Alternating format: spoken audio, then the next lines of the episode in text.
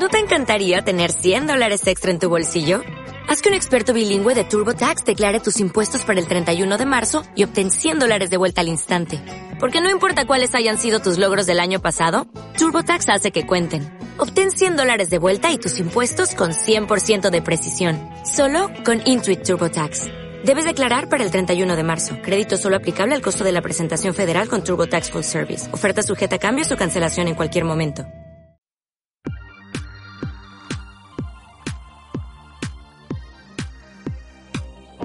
Bienvenido al programa Automatiza tu empresa, el programa en el que vas a descubrir las claves para automatizar la venta y procesos de tu negocio online.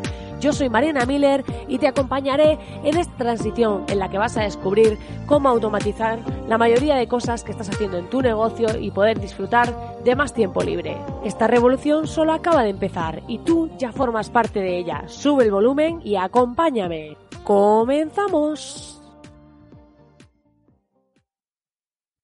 Muy buenas, querido oyente. Estamos aquí en un nuevo programa, un nuevo podcast y eh, hoy estoy aquí divirtiéndome mucho porque eh, vuelvo a grabar desde el coche para optimizar tiempos, como ya os he dicho en otros programas. Y es curioso porque, claro, estoy aquí en plan reportera con el micro este que lleva su esponja y es un micro así bastante grande. Lo tengo en la mano cogido como si fuese a entrevistar a alguien.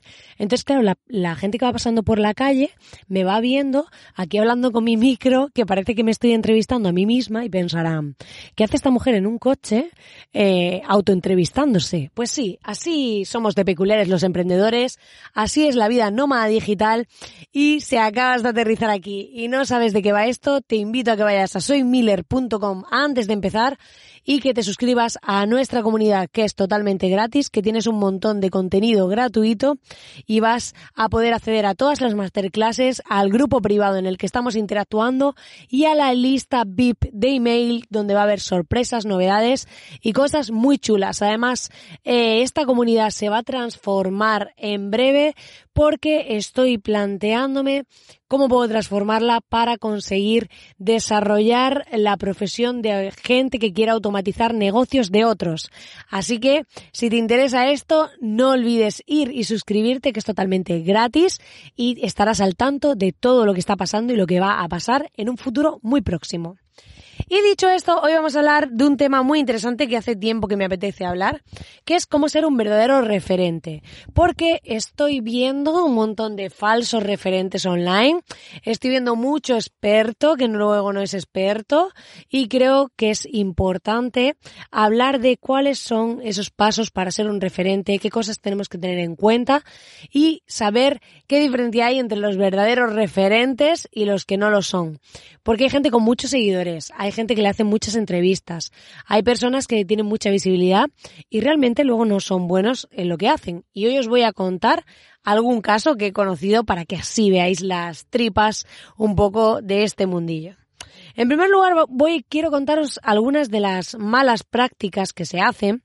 Y es que hay gente muy experta en marketing que saben vender súper bien y eh, lo que hacen es vender muy bien, ya sea a sí mismos o sus cursos y demás, pero luego las personas se llevan grandes desilusiones porque luego cuando hacen esas formaciones o ven lo que hay detrás, no es tan bueno, no es tan bonito como parecía. Y esto es como cuando te alquilas una casa ves las fotos, o también pasa con algunos hoteles, ¿no?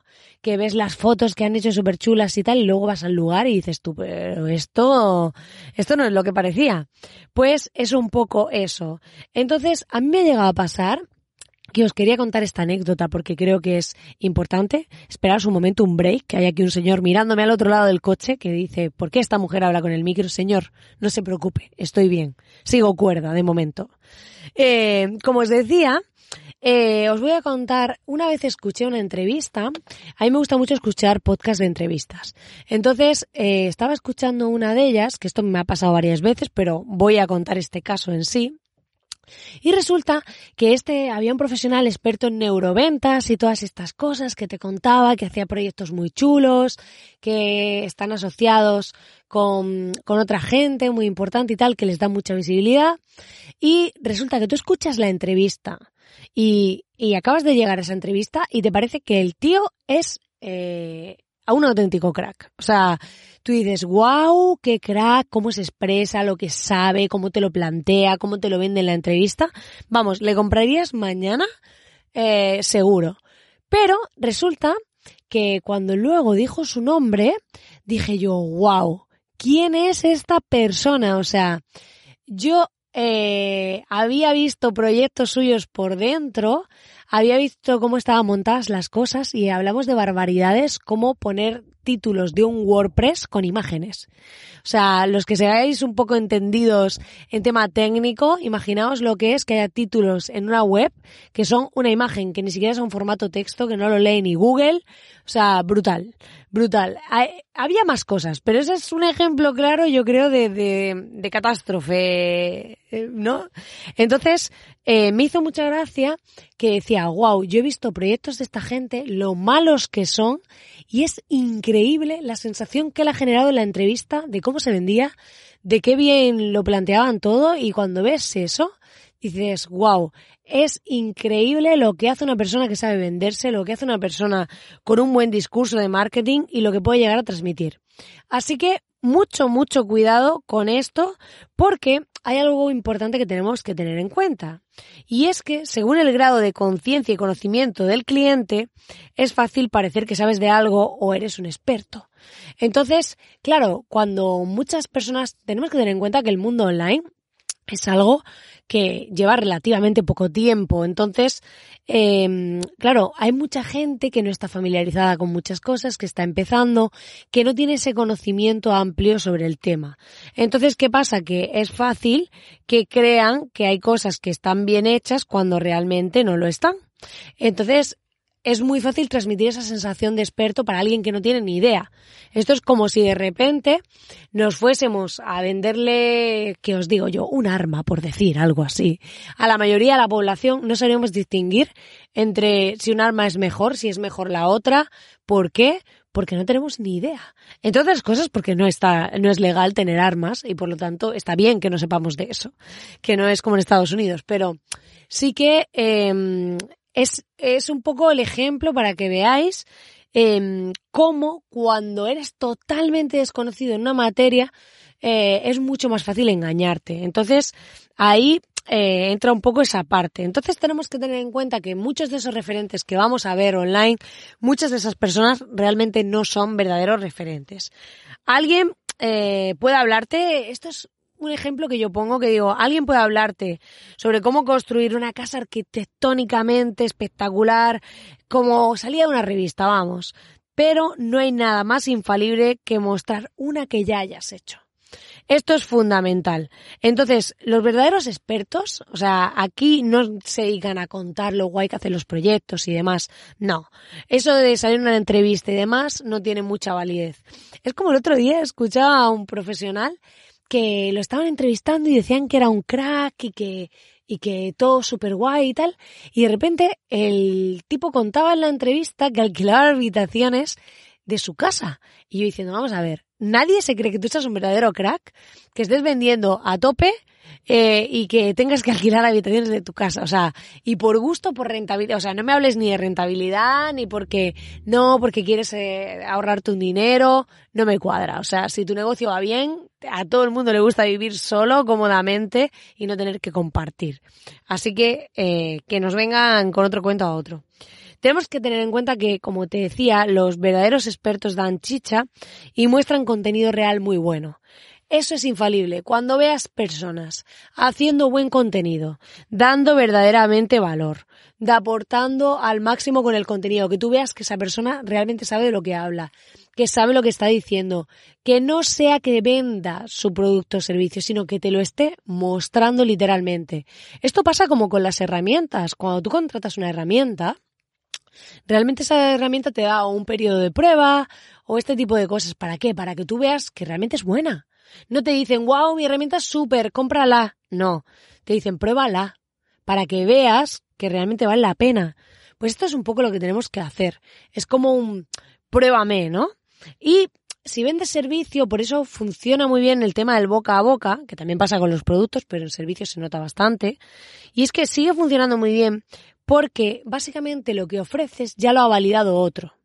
Entonces, claro, se rompe esa barrera de decir, bueno, si no hay contenido y cosas que yo pueda ver, que tú sabes de lo que hablas, pues por lo menos otro ya lo ha probado y me lo ha dicho.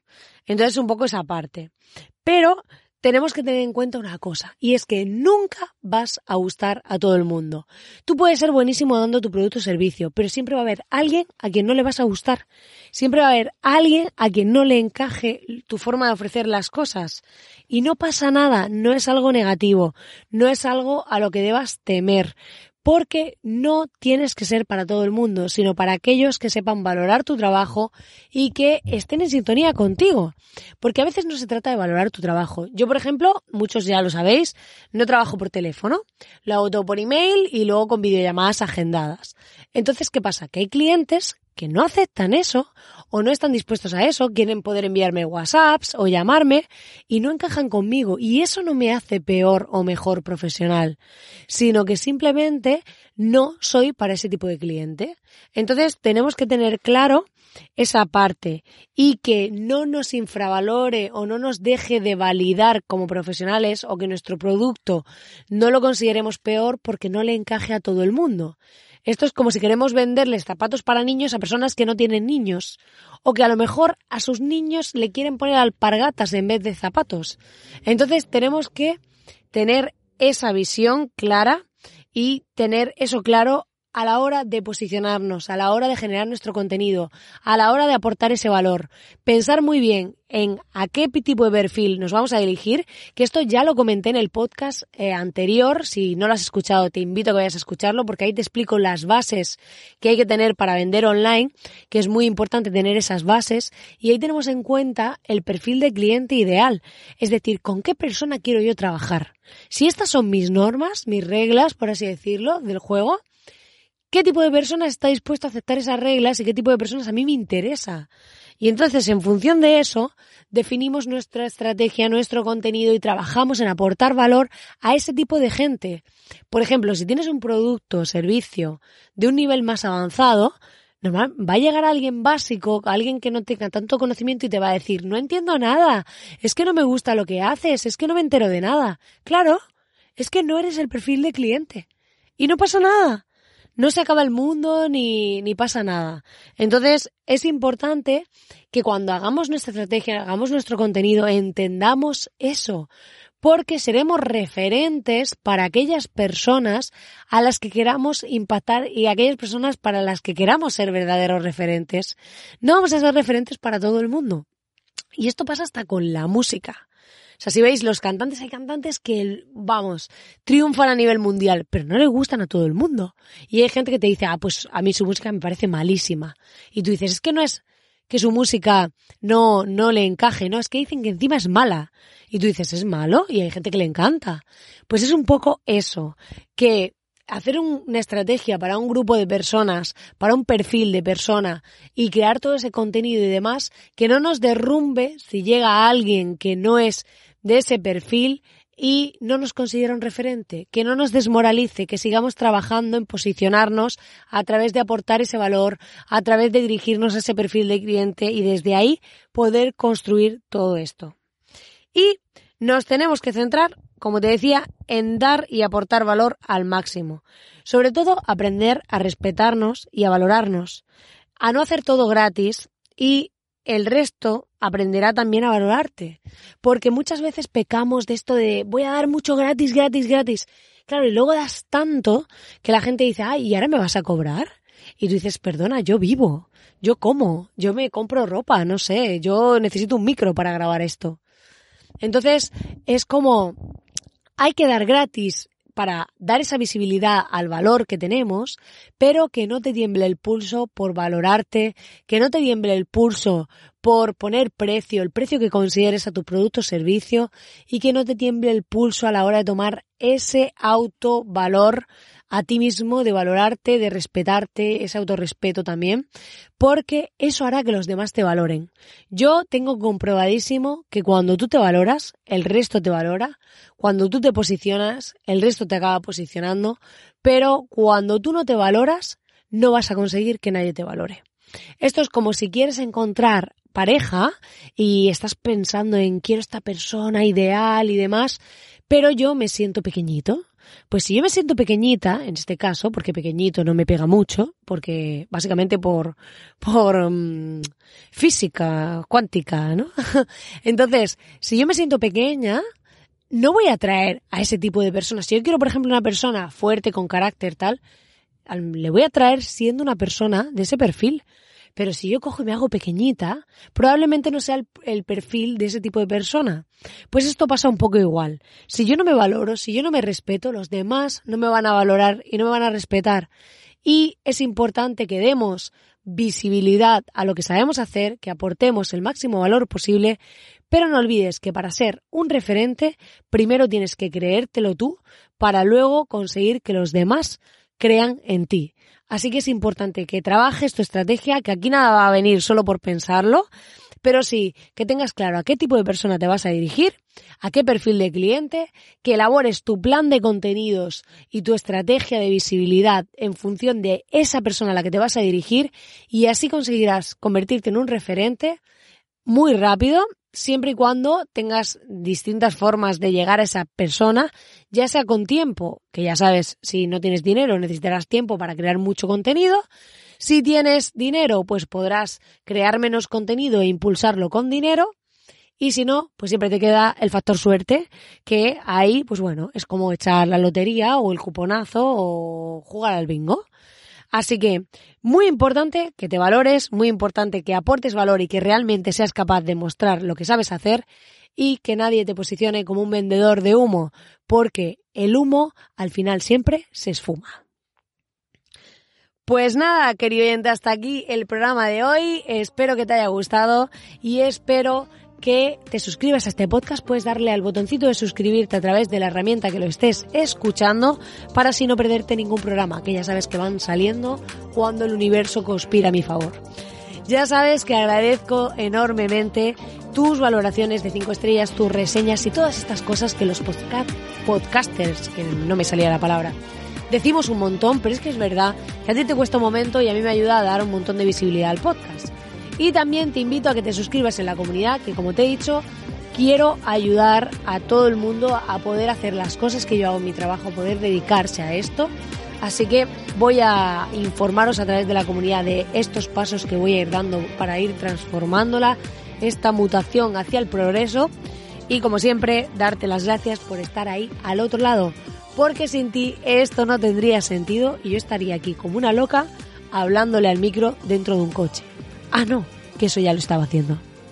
Hasta el próximo programa.